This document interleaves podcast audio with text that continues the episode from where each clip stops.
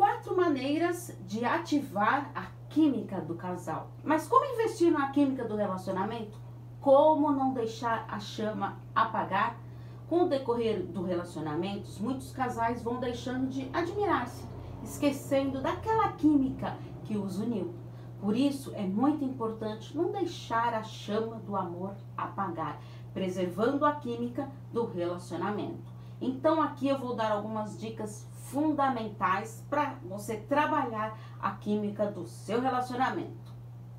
Certo? Então, vamos a elas. Primeiro, olhar nos olhos do parceiro. Porque com o passar do tempo, os casais, eles param de se olhar olho no olho. É verdade.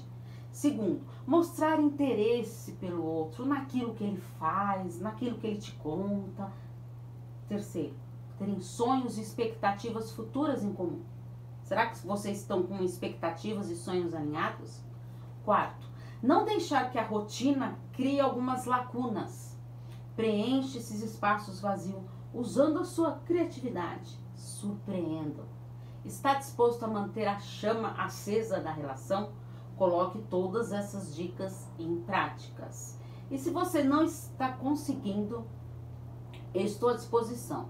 Caiu de paraquedas aqui? Sou Paula Freitas, psicóloga, psicoterapeuta de casal e terapeuta sexual. Estou à disposição para os atendimentos, tanto individuais como com terapia de casal.